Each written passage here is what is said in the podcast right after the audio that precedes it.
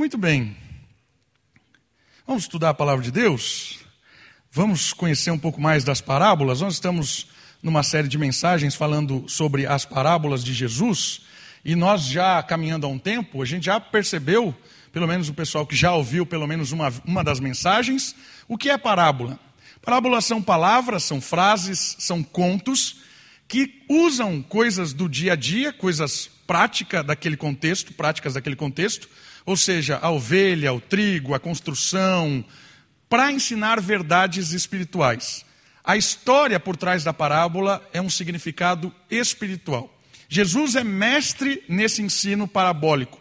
Praticamente tudo que Jesus ensina é por meio de parábolas. Nós estamos pegando as parábolas de Jesus, pegando essas palavras, essas frases, e estamos percebendo o que é que Jesus está ensinando a respeito do reino de Deus, a respeito da ética cristã, a respeito do futuro.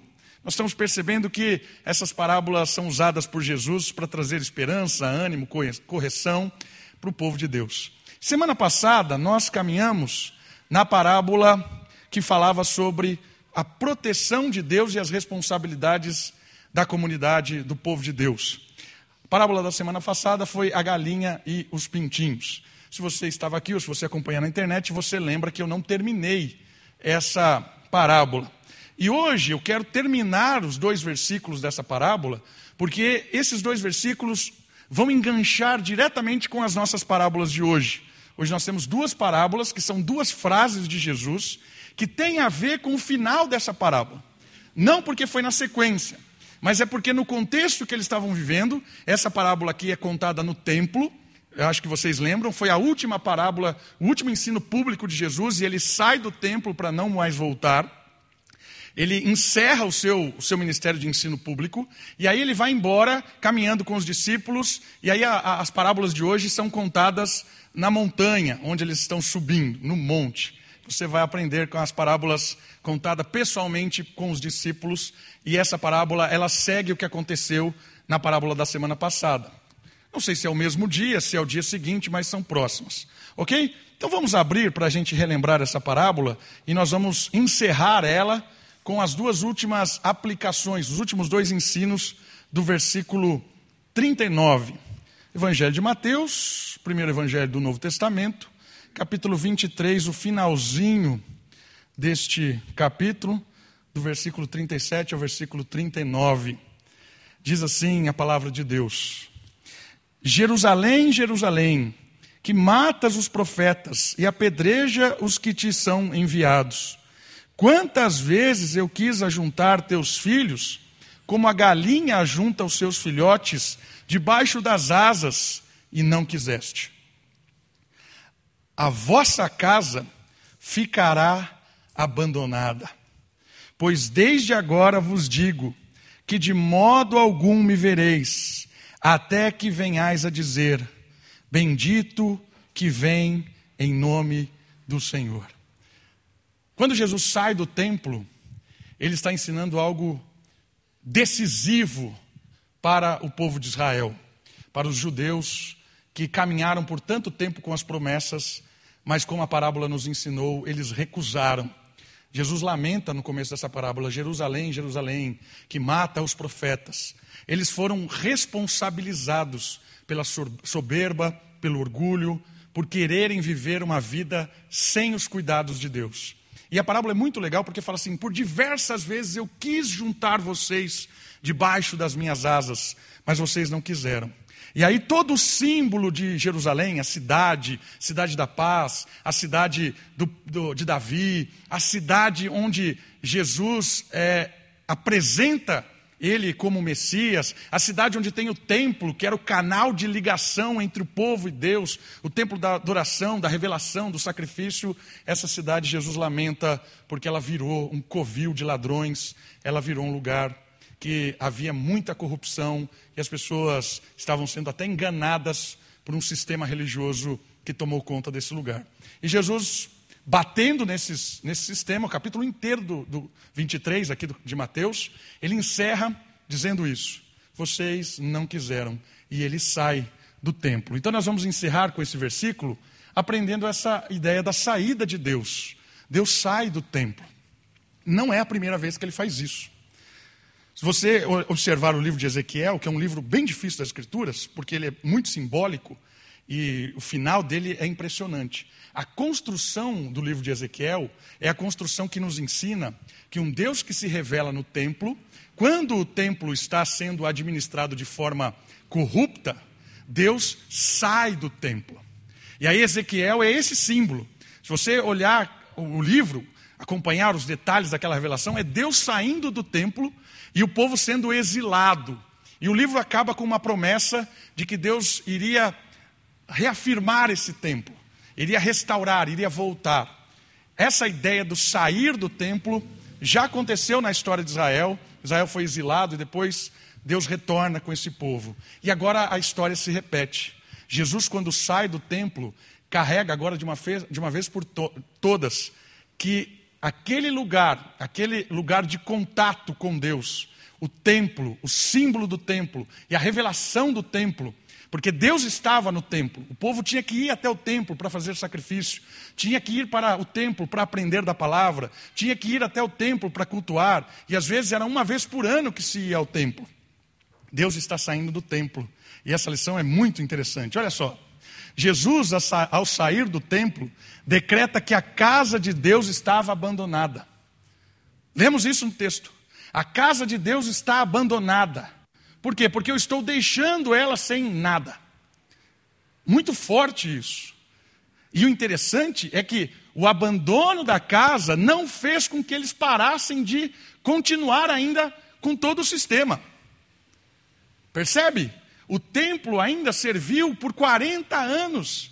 E Jesus disse: já está abandonado.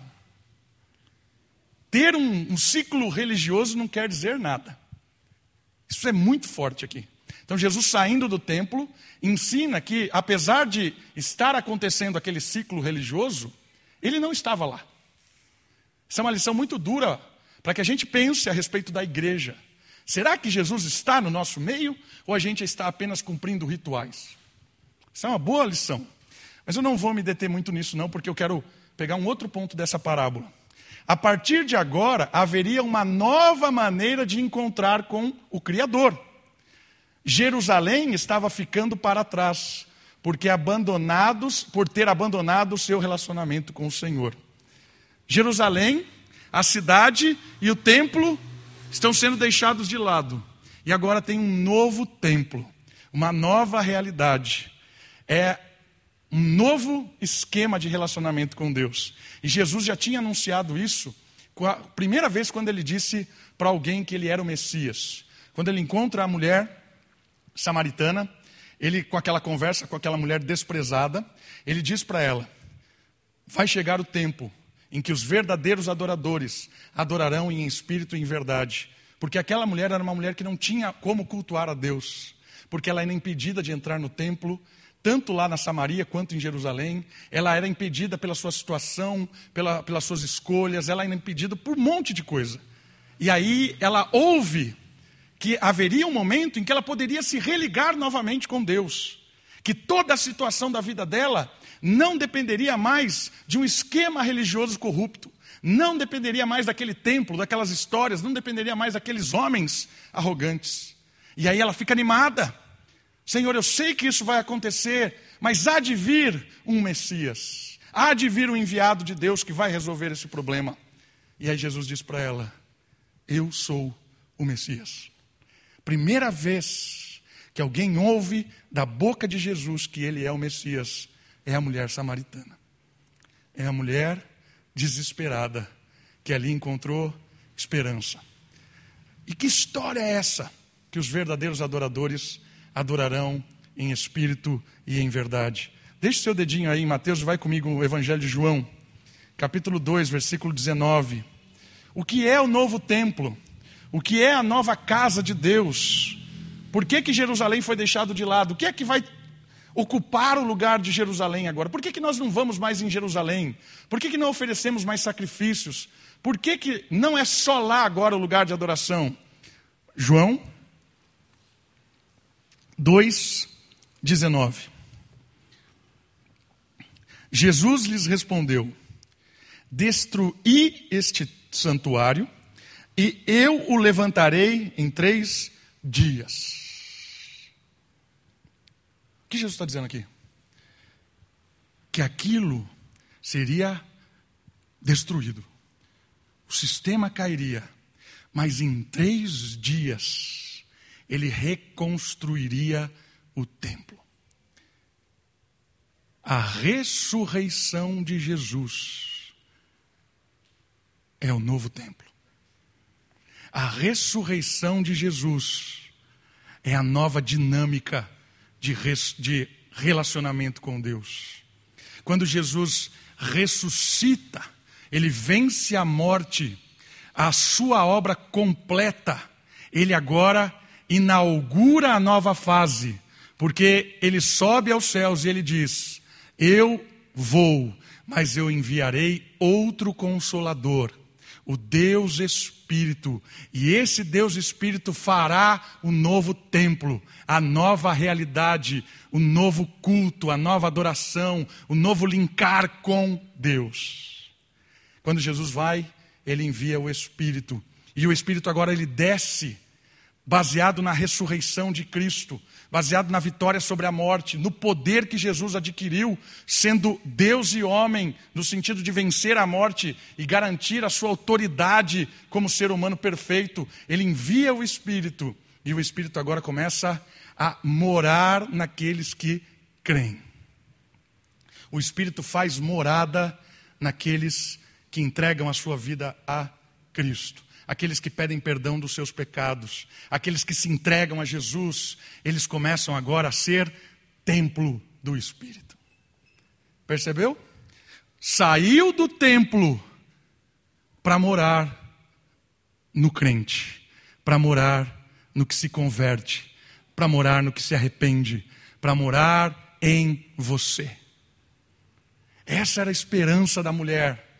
Agora eu posso ter um encontro com Deus pessoalmente. Não preciso de intermediários, não preciso ir a lugar nenhum para pedir perdão dos meus pecados, não preciso ir em lugar nenhum para estar acompanhado. Eu tenho Deus comigo.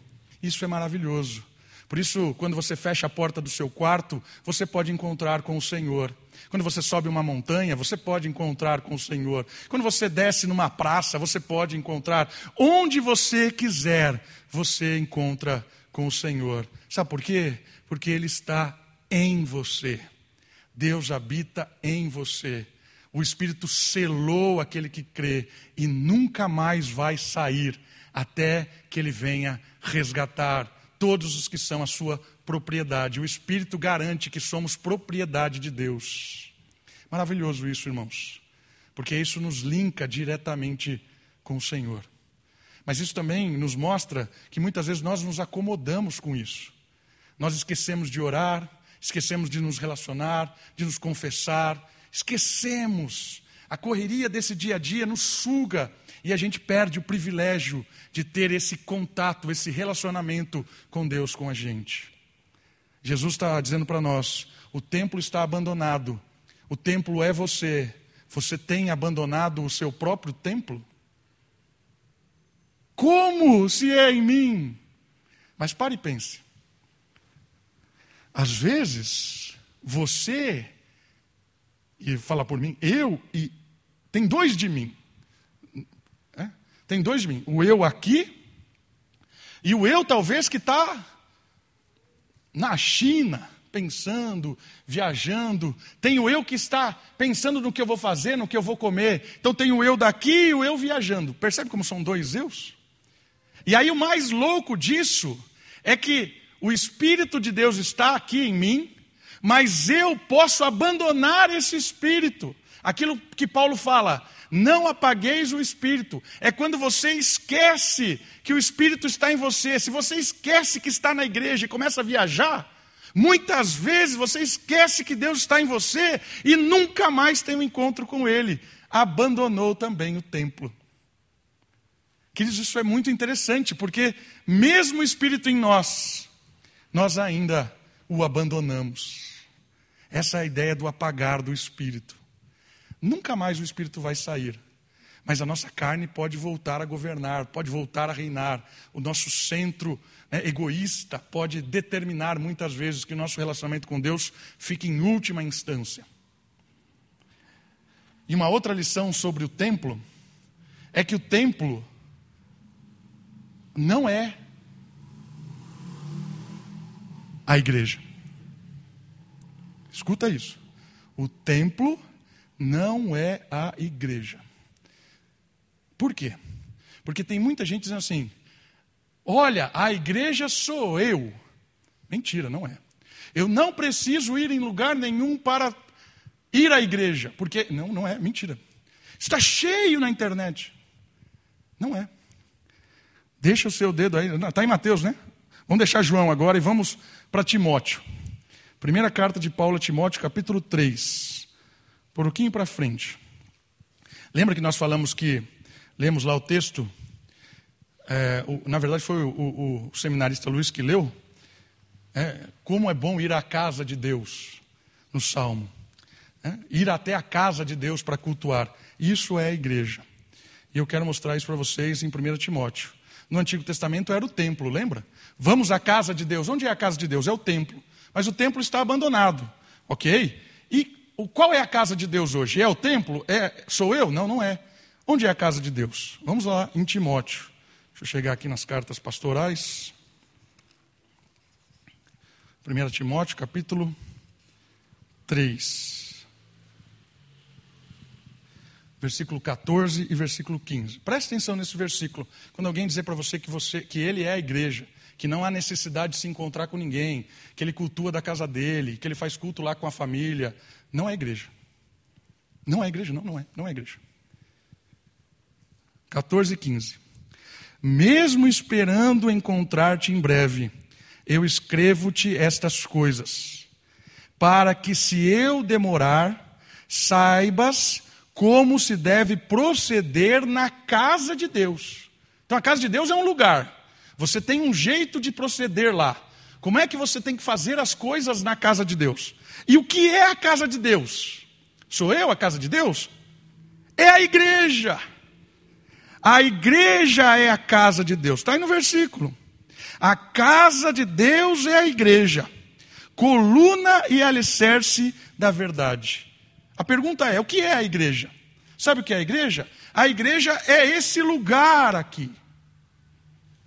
Por isso que ele fala: sabeis como vos proceder neste lugar. Percebe como a igreja não sou eu? Se fosse eu, ó, aprenda como se proceder no Davi. Não, não tem como proceder. Você vai entrar dentro de mim, né? Só se você for o homem formiga e entrar e não, não tem como se proceder dentro de mim. Eu não sou a igreja. Agora, se proceder aqui, tem, porque esse é um ambiente, é um lugar. E a casa de Deus é um lugar. E que lugar é esse? O lugar onde os crentes se reúnem com o propósito de adorá-lo, de aprenderem juntos, de ofertar, de ter comunhão na mesa. Essa é a igreja. Não caia no conto da internet de que a igreja é na casa, a igreja é não sei o quê, a igreja é você. Não é. A igreja é quando os crentes se reúnem. Ah, mas pastor, lá no começo fala que a, a, a igreja se reunia nas casas. É verdade. Porque o lugar que os crentes se reúnem, reúnem, se torna a igreja. Então aqui é a igreja. Mas se nós todos nos reunirmos na sua casa, a sua casa se torna a igreja. Ah, se reunirmos embaixo da, da, da, da árvore? É a igreja. E se reunirmos? É a igreja. Quando se reúne para cultuar a Deus, para aprender da palavra, para edificar um ao outro, para disciplinar um ao outro, para testemunhar do Evangelho, para se unir com o propósito missional. Quando isso acontece com um grupo de pessoas, eis a igreja. E a igreja é o que? A casa de Deus. A igreja é a casa de Deus. Eu sou o templo do Espírito. Deus habita em mim. Eu tenho um relacionamento direto com o Senhor. Graças a Deus por isso. Não desperdice isso. Que o seu templo seja repleto de alegria intimamente com o Senhor. Não abandone o seu templo. Mas o outro lado, a reunião dos templos é a igreja. Não deixei-vos de congregar, diz o autor aos Hebreus. Porque quando a gente deixa de congregar, a, de, a, gente deixa de aprender, de crescer junto, de amar, de servir, de ser servido, de aprendermos juntos e crescermos juntos. Isso é igreja. Não deixei-vos de congregar, não deixei-vos de estar na casa de Deus. A parábola mostra para nós a casa de Deus. O segundo ensinamento dessa parábola, o finalzinho, que vai linkar com a próxima, termina dizendo: Bendita esperança, ou dizendo nas palavras, nas palavras literais: Bendito o que vem em nome do Senhor. Mateus 23, 39. Ele diz assim: Pois de agora vos digo que de modo algum me vereis, até que venhais a dizer. Jesus sai do templo, diz essas verdades, que agora é uma nova fase, Israel está sendo deixado de lado pela sua soberba, mas há uma promessa para Israel. Há uma promessa para o povo de Deus ali, instrumental do Antigo Testamento. E qual é essa promessa? Jesus havia ouvido do povo esta mesma frase uma semana atrás. Lembra? Antes de Jesus, quase uma semana atrás, né? Antes de Jesus ser é, morto, né? Ser sacrifício no nosso lugar, uma semana antes, no domingo de Ramos, ele foi recebido em Jerusalém em cima de um jumentinho, e as palavras eram essa: Bendito o que vem em nome do Senhor. Essa frase foi cantada com sinceridade, mas sem entendimento. As pessoas estavam realmente cantando aquilo com sinceridade. Bendito o que vem em nome do Senhor. Mas não, não estava entendendo o que estava acontecendo. Não estava entendendo essa entrada de Jesus. Mas haverá o dia em que ambos estarão unidos nos lábios de Jerusalém, ou seja, sinceridade e entendimento. O que vem é uma dupla referência messiânica. O que significa isso? Significa que eles cantaram sem entendimento, com sinceridade. Mas agora Jesus está dizendo para eles assim: tem um dia que Israel vai cantar com sinceridade e entendimento, porque bendito que vem em nome do Senhor vai acontecer novamente. A primeira entrada triunfal foi sobre o pecado. A segunda entrada triunfal é sobre a morte. A primeira veio resolver o nosso problema moral. A segunda vem resolver o problema do mal. A primeira veio nos reconciliar com Deus. A segunda vem reconciliar o cosmos, a ordem, a harmonia, a paz. Bendito o que vem em nome do Senhor, que virá para resolver todo o problema causado pela morte. E aqui há uma expectativa interessante para o povo de Israel. Porque ele está dizendo aqui também para Israel, não só para a igreja. Porque Israel tem um, uma aliança com Deus interessante. Hoje, Deus não tem nada a ver com Israel. Israel é uma nação como qualquer outra. Precisa do Evangelho, precisa de Cristo. Mas haverá um período histórico em que Deus vai tratar com esse povo e esse povo vai se converter. A nação de Israel vai se dobrar ao Messias. E eu queria ler dois textos sobre isso. O primeiro deles está em Zacarias. Volte comigo. Antigo Testamento. Antes do último livro do, do, do Antigo Testamento, que é Malaquias. Antes de Mateus vem Malaquias. Aí antes de Malaquias vem Zacarias. Capítulo 12, versículo 10. Olha só que interessante essa promessa.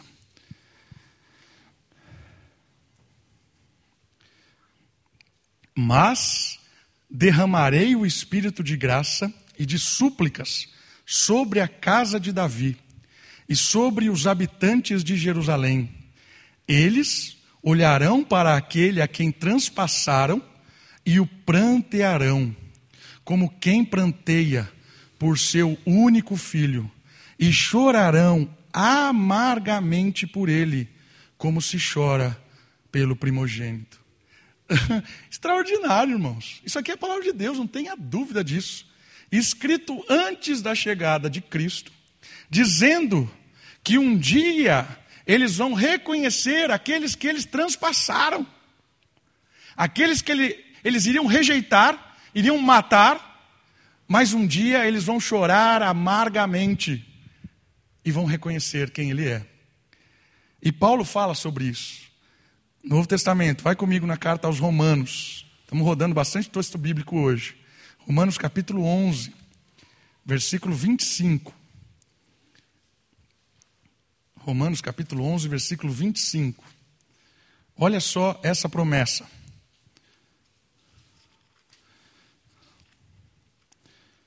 Irmãos, não quero que ignoreis este mistério, para que não sejais arrogantes. O endurecimento veio em parte sobre Israel, que ele está falando de, da nação, até que chegue a plenitude dos gentios. Aqui ele está falando de nós. E assim, todo Israel será salvo, como está escrito: o libertador virá de Sião e desviará de Jacó as impiedades. E esta é a minha aliança com eles. Olha que interessante. Tem uma aliança com Israel, uma aliança final. Quando eu tirar os seus pecados. Quanto ao evangelho, eles são, na verdade, inimigos por causa de vós, mas quanto à eleição, amados por causa dos patriarcas. É o que eu disse. O que Deus tem com Israel hoje? Nada, porque eles rejeitaram o evangelho. Então, todos de Israel hoje são ímpios. Precisam se converter ao evangelho para se tornarem membros da igreja. Mas há uma aliança que Deus tem com essa nação, que nos últimos tempos eles se curva, curvarão diante do Messias. E o próprio Messias disse isso. Vocês vão me rejeitar até o dia em que bendito o que vem em nome do Senhor será cantado por vocês com sinceridade e agora entendimento. Deus tem um pacto com esse povo também. E isso é extraordinário, porque a gente olha para o Antigo Testamento, a gente olha para Jesus e a gente olha para Paulo, é um link extraordinário. Uma história de promessa, de cumprimento e de esperança. Uma história que antes de Cristo já estava anunciada, em Cristo foi cumprida, e em Paulo há uma expectativa nova.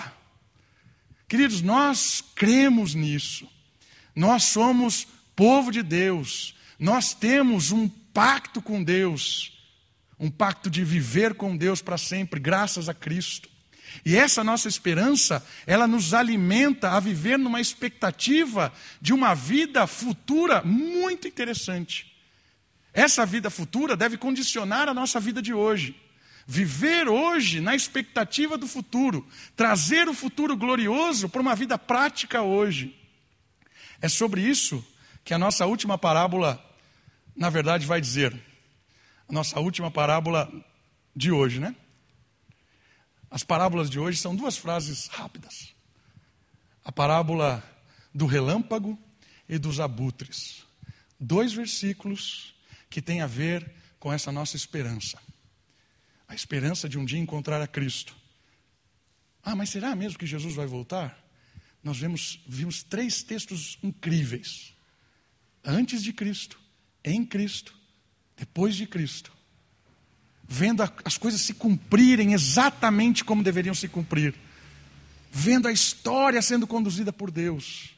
E os textos de hoje, essas duas parábolas, elas vão nos animar a perseverar, elas vão nos animar a aprender sobre o juízo que vem pela frente. E é um juízo sobre a impiedade, e é um juízo de alegria sobre nós. Vamos para a parábola? Na verdade, as duas parábolas. Final do capítulo 24. Então, Jesus sai do templo, ele caminha com os seus discípulos e depois conta essas duas parábolas pessoalmente para os mais próximos. Versículo do 24, versículo 27 e 28. Porque assim como o relâmpago sai do Oriente e se mostra até o Ocidente, assim também será a vinda do Filho do Homem. Essa é a primeira parábola, parábola do relâmpago. E a segunda, pois onde estiver o cadáver, ali os abutres também se ajuntarão. Parábola dos abutres. Uma conversa sobre juízo final. Qual é o contexto aqui? Aconteceu algumas coisas rápidas. Jesus mostra aos seus discípulos o templo e fala sobre a sua destruição. Então eles contaram aquela parábola da galinha, Jesus contou, decretou a sua saída do templo, e quando ele está saindo, ele está caminhando, ele para os discípulos e mostra o templo. E ele fala, começo do capítulo 24, isso vai ser destruído e vai ser é, reconfigurado. Isso aqui não vai sobrar pedra sobre pedra. Texto similar àquele que nós lemos hoje. E aí eles continuam caminhando, e essa informação gera três perguntas nos discípulos. Quando eles chegam no monte, eles sentam e os discípulos perguntam pessoalmente para Jesus. Três coisas que estão no capítulo 24. Quando é que acontecerá isso? Qual é o sinal da sua vinda? E qual é o final da história? Quando vai acontecer a destruição do templo? Quando é que o Senhor vai? Qual é o sinal da sua volta, do seu juízo, do seu retorno? De nós podermos cantar bendito o que vem em nome do Senhor uma segunda vez. E a última pergunta é: qual é o sinal do fim da história? Do fim do mundo? Do, in, do início de uma nova história? Quando é que isso vai acontecer? Então, essas três perguntas foram feitas e Jesus responde de uma forma muito interessante. Ele responde mesclando tudo. Ele fala do acontecimento da destruição de Jerusalém, quando o templo ia ser destruído. Ele conta isso. E isso a gente já falou algumas vezes: que o general vem, o Tito, destrói a mando do imperador, destrói Jerusalém, 40 anos mais ou menos depois dessa história. Há essa promessa de destruição. E também ele, ele fala que isso é uma figura do final dos tempos. Assim como aconteceu em Jerusalém, vai acontecer no final dos tempos. São a mesma história acontecendo como preliminar e depois final. E sabe o que é interessante? A parábola fala disso também parábola da, do relâmpago. Ele alerta os discípulos sobre o perigo dos falsos cristos.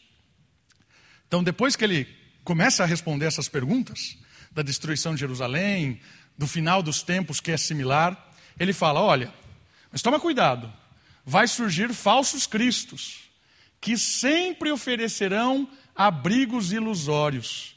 Versículo 24 e 26, capítulo 24. Então ele fala assim: olha, o negócio vai ficar complicado. Mas, persevere, porque sempre aparecerá um falso Messias, um falso Cristo. Alguém que vai prometer uma saída fácil, confortável, ilusória, em vez da perseverança. Sempre vai aparecer alguém que salve o povo de Deus sem ser Deus. Isso é um alerta interessante. E ele fala assim: perseverem, cuidado com os falsos cristos. O seu retorno triunfante será visto por todos, e ninguém estará ausente do julgamento. Esse é o tema das duas parábolas. Quando Cristo voltar, todo olho verá, e todo mundo estará diante de um tribunal. Jesus voltará como juiz. É muito legal perceber aqui, a primeira informação da parábola do relâmpago, é que há uma certeza repentina. Como um relâmpago, Jesus voltará de forma surpreendente, repentino. O retorno do Filho do Homem será surpreendente como um relâmpago, que para todos que estão em meio à chuva não conseguem prever. Olha que símbolo legal dessa parábola. Pessoal no meio da chuva, sabe? Imagine aquela tempestade. Você consegue prever de onde vai surgir o próximo relâmpago? Possível. Primeiro que você não está nem vendo os relâmpagos, você está preocupado em tomar né, um raio na cabeça. E aí vem. Tuf, né? O barulho é o trovão, né? Aí vem o relâmpago, clareia tudo. Repentino, sem previsão e assusta. Essa é a ideia da parábola. Enquanto tiver o caos, no meio da tempestade, de repente vem a luz. do Oriente para o Ocidente, clareando tudo. Essa é a ideia. Enquanto o mundo mal acredita que persevera, confie que de repente haverá uma luz que todo olho verá, e essa luz é a luz da vitória. Extraordinário isso aqui. Do Oriente ao Ocidente, o mundo todo verá. Apocalipse 1,7 diz isso: que todo olho contemplará o retorno de Jesus. Joséfo, que é um historiador da igreja, na verdade um historiador de Israel, fala sobre a chegada dos romanos. Lembra que eu falei que prefigura? A invasão de Jerusalém prefigura o final dos tempos? Conta Joséfo no seu História de Israel que quando os romanos chegam para destruir a cidade de Jerusalém, eles vêm do Oriente para o Ocidente. Invadem Jerusalém do Oriente e começam a caminhar destruindo até o Ocidente. E essa analogia encaixa-se na história de Israel e encaixa na história final. Porque enquanto o, o, o sistema corrupto continua lá, templo funcionando, corrupção dos sacerdotes, os fariseus ganhando dinheiro a rodo, o povo sendo explorado, achando que aquilo nunca ia acabar, vem do Oriente, sem precedente, e acaba com tudo até o Ocidente. Jerusalém no chão. Assim será o retorno de Cristo. Enquanto o homem e a mulher e a sociedade vibra com a impunidade, enche os bolsos com a corrupção, explora os simples, os humildes, os pobres, desprezam o povo de Deus. Enquanto nós sofremos por causa de querer seguir o Evangelho, de repente, como um relâmpago, o mundo firá, ficar, ficará claro e a escuridão cessará. Tudo que acontece debaixo das trevas, debaixo das sombras, onde a gente bate a cabeça porque a gente quer a luz, onde o mundo nos engana porque a gente é da luz e eles querem trevas. Quanto mais eles querem trevas, de repente as trevas serão dissipadas, porque o raio da justiça do Oriente ao Ocidente ilumina tudo. Eis o retorno de Jesus. Por isso, queridos, confie. Confie nessa palavra. Aconteceu exatamente o que Jesus disse em Jerusalém. Vai acontecer exatamente o que Jesus disse no mundo inteiro. Assim como aquele sistema foi derrubado e um novo foi implantado, no final dos tempos, esse sistema mundano vai cair e um novo céu, uma nova terra, com um rei justo, o Filho de Deus reinando nessa terra, vai ser implantado o reino presente.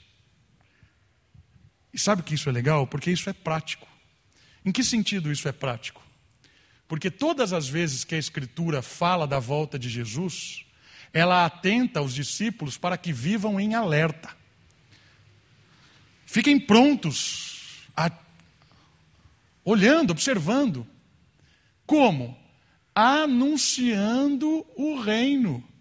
O reino que nós já vivemos hoje, que é o reino de justiça, de alegria, de igualdade, um reino de fraternidade, de amor, vivendo o nosso dia a dia com a justiça de Deus, e o reino futuro, em que todo o império cairá. Então nós vivemos com essa expectativa. Toda vez que o evangelho do reino é pregado, é pregado o retorno de Cristo para uma vida de pregação do evangelho. Precisamos ter na mente, no coração e em nossas ações a chegada do Filho do homem. Quem perde isso, se perde. Queridos, o ensinamento dessa parábola do raio, do relâmpago, é que Jesus vai voltar no meio do caos, a luz vai brilhar. Quando isso chega no meu e no seu coração e a gente vê o que aconteceu em Jerusalém, que o negócio não escapa, Jesus disse, acontece. Não tem, a palavra de Deus é, é, é certeira. Antes, durante e depois. Isso deve gerar em nós não uma, uma, uma expectativa escapista. Olha que palavra bonita. O que significa uma expectativa escapista? Eu penso assim: olha, Jesus vai voltar. Maravilhoso. O mundo será outro. Maravilhoso. Então eu vou fugir desse mundo aguardando o um mundo futuro. Não vou fazer nada, vou ficar quieto, não vou brigar por nada. Né? Vamos até aproveitar das coisas que. Isso é escapismo. É ficar imaginando o céu e perder, desperdiçar o hoje. Ao contrário, toda vez que a Escritura fala disso, ela fala assim: olha, por causa disso, por causa dessa expectativa, vocês são os agentes hoje, os agentes de anunciar a justiça, anunciar o reino que vem, porque vocês já fazem parte do reino. E aí vem um alerta muito legal. Por causa disso, saiam para essa vida vivendo como se o céu já estivesse aqui, vivendo como se o reino já existisse plenamente. Para quê? Para que o seu chefe olhe para você e fale assim: esse cara não é daqui. Não é mesmo. Esse cara tem ideais que não fazem parte desse mundo sujo. Essa moça, ela trabalha nesse lugar, mas ela não é daqui. O coração dela pulsa coisas que não fazem parte dessa corrupção toda. E quando as pessoas começarem a notar a sua vida de justiça no trabalho, na, na, empresa, no seu negócio, na sua escola, no seu estudo, no seu relacionamento com a sua esposa, com o seu marido, no seu dia a dia, as pessoas vão olhar e vão falar assim: o que é que está diferente aí? Sabe o que é que é diferente? É o reino futuro que já é possível hoje. Então eu não escapo dessa vida. Eu aproveito do Espírito que habita em mim para viver o, o, ainda não agora, o, o daqui a pouco hoje. E essa vida no espírito conserta o meu casamento, conserta o meu relacionamento com os meus filhos, prega justiça. E as pessoas olham para mim, olham para minha família, e claro, a gente tem várias lutas, várias dificuldades, várias falta de esperança. Mas a gente busca esse relacionamento com o Espírito e a nossa vida ela é transformadora. A nossa vida ela é uma vida que anuncia a volta de Cristo, não só falando, mas já experimentando dela. Essa pessoa não é daqui, porque ela já vive o amanhã hoje. Essa é a bênção da igreja para o mundo. Essa é a missão profética, apostólica é a missão de anunciar o Evangelho.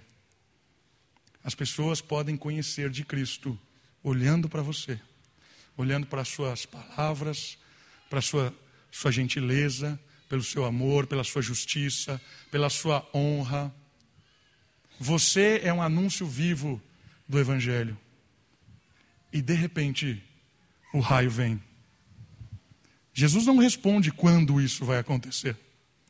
Porque ele fala assim: Isso nem eu sei. Isso depende do Pai. Está no próprio capítulo 24. A hora pertence ao Pai. Vivam de forma a anunciar isso. Vivam de forma a mostrar para esse mundo desesperado que existe uma maneira justa, correta de cuidar da família, de educar os filhos, de trabalhar, de se divertir, que a gente não precisa dessa injustiça, dessa bobagem toda mundana para ser feliz, porque a nossa felicidade, ela se baseia naquilo que vem do alto, na paz do espírito e na reconfiguração do novo homem e da nova mulher que o espírito faz com a gente. E o último versículo, para a gente terminar, é uma parábola muito difícil a certeza do juízo. Por que é uma parábola muito difícil? Porque não tem nenhum nenhuma uma interpretação dela. Jesus não explica ela, as referências são poucas. Então é difícil dizer exatamente qual é o ensino dessa palavra, parábola. E eu trouxe três possíveis ensinos, e eu vou dizer o qual eu acredito que seja o mais coerente com, com contexto aqui. A parábola diz assim: 24, 28. Pois onde estiver o cadáver, ali os abutres também se ajuntarão. É difícil isso. Não sei se você tem alguma anotação aí na sua Bíblia. Talvez vai girar nas três possibilidades aqui. A primeira possibilidade é sobre o judaísmo decadente, aquele sistema que estava caindo, e a nova fase religiosa. Então, o cadáver aqui é o antigo sistema religioso. E os abutres seriam um ajuntamento de um novo sistema. Porque os abutres, né, os urubus, comem cadáver. Então, os urubus seriam aqueles que limpariam a queda de Jerusalém e fariam uma nova história religiosa. Essa é uma possibilidade interpretativa desse texto. Uma outra possibilidade interpretativa dessa parábola. O cadáver é o corpo de Cristo. E os abutres são os santos que se reúnem em torno desse corpo que padece. Essa força demais, mas está aí para você saber que tem também. E a última, pelo menos as três principais. Se você procurar um pouco mais, você vai achar mais umas dez. Mas essas, essas três são mais coerentes. Até, até a, a segunda é, é mais ou menos. E eu acredito que essa terceira faz coerência com todo o texto. É a limpeza do mal e o juízo. Então, como Jesus está falando da sua volta, da implantação do reino, do relâmpago, a vinda do filho do homem, parece que os cadáveres aqui é a sujeira desse mundo, tudo que está aqui escondido, tudo que está nas trevas. Os cadáveres estão aí expostos quando a luz chega. Né? Deu o raio, apareceu os mortos. Tudo que estava escondido, né? a sujeira, os cadáveres desse mundo, o mal, estava escondido por causa da escuridão, agora a luz transpareceu. E aí vem os abutres. Os abutres nessa, nesse texto é urubu mesmo, bicho que comem carne. Os abutres parecem ser o senso de juízo. Os abutres vêm para limpar. Então, nesse sentido, quando a luz revelar os cadáveres, haverá retribuição. A justiça será feita. O juízo de Cristo será exercido nesse mundo. Não passará nenhuma injustiça pode ter enganado, pode ter é, explorado, pode ter usado uma mentira, usado um tribunal, pode ter feito o que foi, o cambalacho que foi para ter vantagem sobre você, ou sobre a igreja, ou sobre uma situação. Não vai passar impune. Porque nesse dia, a luz do relâmpago vai iluminar as injustiças. Por isso que Deus fala assim: você está sofrendo injustiça? estão te passando para trás, isso ira, a gente fica indignado. Mas saiba de uma coisa: ainda que as justiças dos homens sejam falhas, ainda que hajam poderosos que com seu dinheiro, sua influência e seu poder causam injustiça sobre a sua vida, prejuízo sobre você, não vai passar impune, porque quando Cristo voltar, vai brilhar os cadáveres e todos aqueles que exploraram os oprimidos, todos aqueles que tiraram vantagens por causa do seu poder, vão pagar diante do juiz. Percebeu? Isso aqui, isso aqui traz um alívio para nós. Né? Hoje eu estava até conversando com meu pai sobre uma multa que chegou lá. Né? veio uma multa dizendo que o, o carro. Ah, uma multa lá, escrevendo qual era o, a infração. Aí meu pai traz sempre boas notícias, né, as minhas multas. Aí, meu pai está aí hoje, então eu vou falar maneirado. Ah, aí, eu falei, mas cadê a foto da infração? Não, não tem foto. Como não tem foto? Ele, não, eu que tenho que provar? É, você que tem que provar a inflação, ele me deu uma inflação, está dizendo que eu, fiz, que eu transgredi uma lei do trânsito, mas ele não tem prova nenhuma que eu fiz isso. É simplesmente ele escreveu e eu tenho que aceitar. É. Mas quem garante que o cara realmente viu eu fazendo isso? Tem a minha assinatura? Tem a minha foto? Lembra desse cara na escolinha, né? Não me venha com churumelas, não tem prova. Mas não é assim que funciona. Eu tenho que provar que eu não fiz aquilo. Percebe que é uma inversão de todo o nosso senso de justiça brasileiro? Porque na justiça brasileira é o seguinte: você é inocente até que prove ao contrário. Então, se alguém te acusa de alguma coisa, você é inocente. Não é você que tem que provar, é aquele que acusa que tem que te provar. Mas no sistema do Estado federal de trânsito, é o contrário. Ele pode falar o que ele quiser e você tem que provar que aquilo não é verdade. Eu fiquei indignado. Depois eu descobri, vou falar abaixo, que foi meu sogro que tomou com o meu carro. Eu fiquei contente. Né? No, que eu vi lá foi meu sogro, maravilha. Né? Mas, percebe? Eu fiquei ali discutindo, né? Não fui eu, não fui eu, porque eu nem estava com o carro nesse dia. Aí depois caiu a ficha, é, não estava mesmo.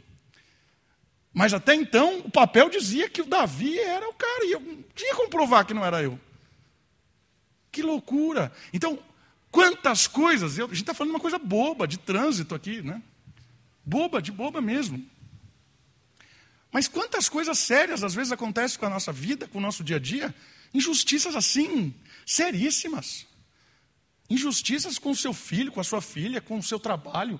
Injustiças assim que você fala, que absurdo. E a gente fica de mão atada, não tem o que fazer.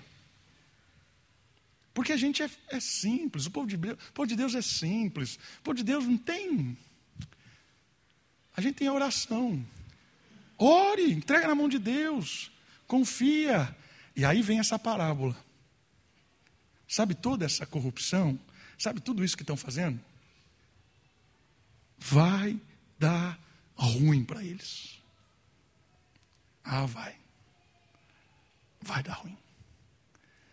Isso é um alerta para que a gente seja justo, viva de uma forma a pregar o Evangelho, vivendo de forma justa, honesta, correta, mas isso também acalma o nosso coração e dizendo assim: eu confio que Deus não vai deixar passar impune tudo isso que a gente sofre. Porque os abutres virão comer os cadáveres da injustiça. Irmãos, vale a pena confiar em Deus. A gente viu isso claramente hoje no texto. Vale a pena confiar. Aquilo que ele disse, ele fez. Vimos isso acontecer na história de Israel. Ele disse que vai acontecer outras coisas. Confie. Entrega nas mãos de Deus. Descarrega toda a sua falta de confiança nas mãos de Deus.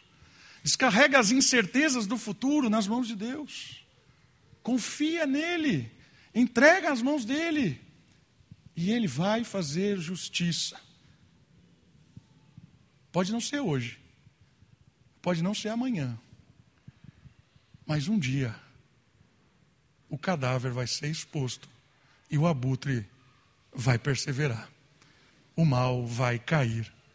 E a gente se alegra com a justiça, não com a derrota do mal. A gente se alegra com o que é justo. A gente se alegra com um Deus verdadeiro, cuidadoso, amoroso, que traz vida. Vamos orar? Abaixe sua cabeça, feche seus olhos. Vamos louvar o Senhor, agradecer a Ele, porque pertencemos a Ele, agradecer a Ele, porque essa esperança gera em nós um sentimento de alegria, confiança, justiça, e clamar a Ele também para que a gente viva uma vida que anuncia o retorno de Cristo. Pai querido, muito obrigado. Obrigado pela tua graça, pela tua misericórdia. Obrigado porque pudemos estar aqui diante da tua palavra, aprendendo muitas e muitas coisas. Que a tua palavra anime a igreja, que a tua palavra console a tua igreja, que a tua palavra dê esperança à tua igreja, que a gente saia daqui, ó Pai, revigorado, esperançoso, confiante, porque o Senhor é um Deus verdadeiro. O que o Senhor fala, acontece e o Senhor vai trazer um futuro extraordinário. Enquanto nós caminhamos ainda nesse mundo cheio de trevas, que o Senhor nos dê confiança, humildade, dependência, sabedoria, sagacidade, como o Senhor Jesus disse, para que a gente viva nesse mundo preservado da, da maldade, mas no meio dele, anunciando o seu amor, a sua justiça, anunciando a sua graça Ó oh Deus, que nós sejamos instrumentos do Senhor nesse mundo, para que muitas pessoas venham se dobrar diante do Senhor, venham ser libertas do mal e venham ter um encontro com o Senhor, ó Deus. Oramos pela conversão das pessoas que hoje estão perdidas. Oramos pela conversão dos poderosos, porque assim como nós também éramos cegos, talvez estejam iludidos, cegos, hoje usam do poder porque não enxergam, que eles também sejam quebrantados, se arrependam e voltem para o Senhor. Essa é a nossa oração. Deus tenha misericórdia de nós. Queremos te louvar agora também, cantando, te adorando, no nome de Jesus. Amém.